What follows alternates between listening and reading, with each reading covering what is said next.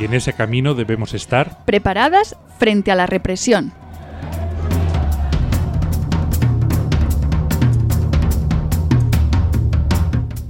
Esta cápsula se grabó como una sección del programa Menos Lobos, el programa antirrepresivo de Radio Almaina, que puedes escuchar completo en la web de la radio radioalmaina.org o en la web del programa menoslobos.net. Ahora le hemos dado este formato para facilitar su difusión, porque si luchamos podemos sufrir represión y es muy importante que estemos preparadas. Así que fórmate y ayuda a formarse a las demás. Comparte lo que sepas y difunde.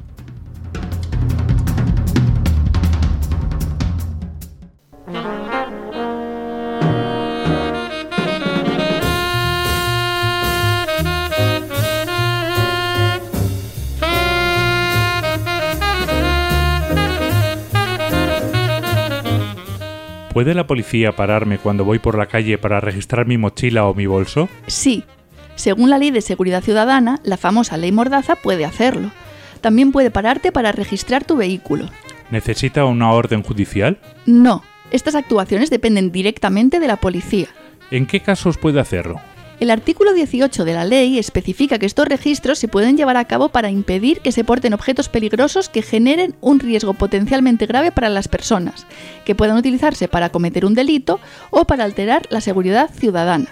No es necesario que se estén utilizando, basta con que la policía tenga indicios de que la persona podría llevarlos y utilizarlos para delinquir o para alterar la seguridad ciudadana para que pueda iniciar el registro.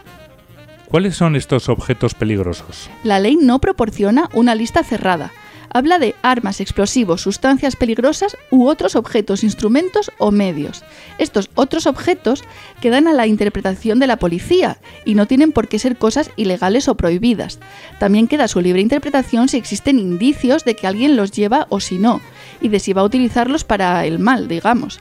Esta ambigüedad es preocupante, porque da mucha libertad a los policías para el acoso por la calle contra personas en función de prejuicios sobre su aspecto o incluso de políticas discriminatorias. Por ejemplo, podría dar una cobertura a las identificaciones por corte racial, que son ilegales. La misma ley Mordaza prohíbe que los registros sean discriminatorios, pero que de hecho se dan. ¿No tienen que justificar a posteriori su actuación ante un superior? En el caso de que confisquen algo, tienen que escribir un acta, que le darán a firmar al confiscado, pero este acta tiene presunción de veracidad salvo prueba en contrario, así que no sirve de mucho como elemento de control de la policía. ¿Hay que firmar esta acta?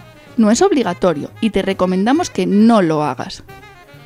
¿En estos registros de los que estamos hablando se incluye el registro físico de la persona o solo de su equipaje o de su vehículo? Solo de sus cosas o su vehículo. Los cacheos y registro corporal están regulados en otro artículo, el número 20.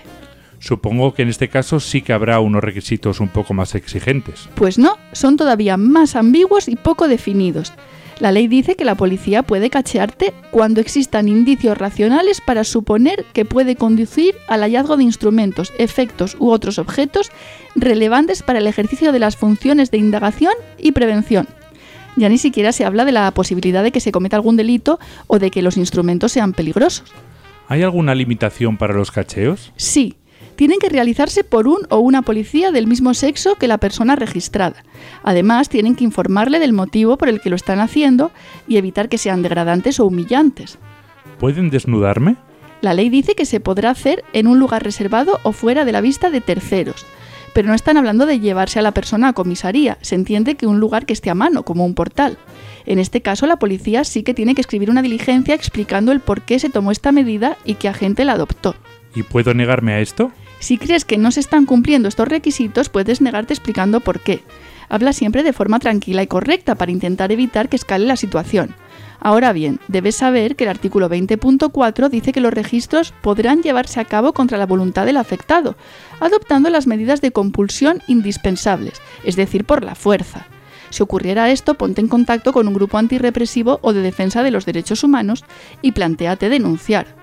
Aunque siempre es complicado, hay precedentes de juicios que se han ganado, y en febrero de 2022 el Tribunal Constitucional aceptó un recurso de amparo por este motivo.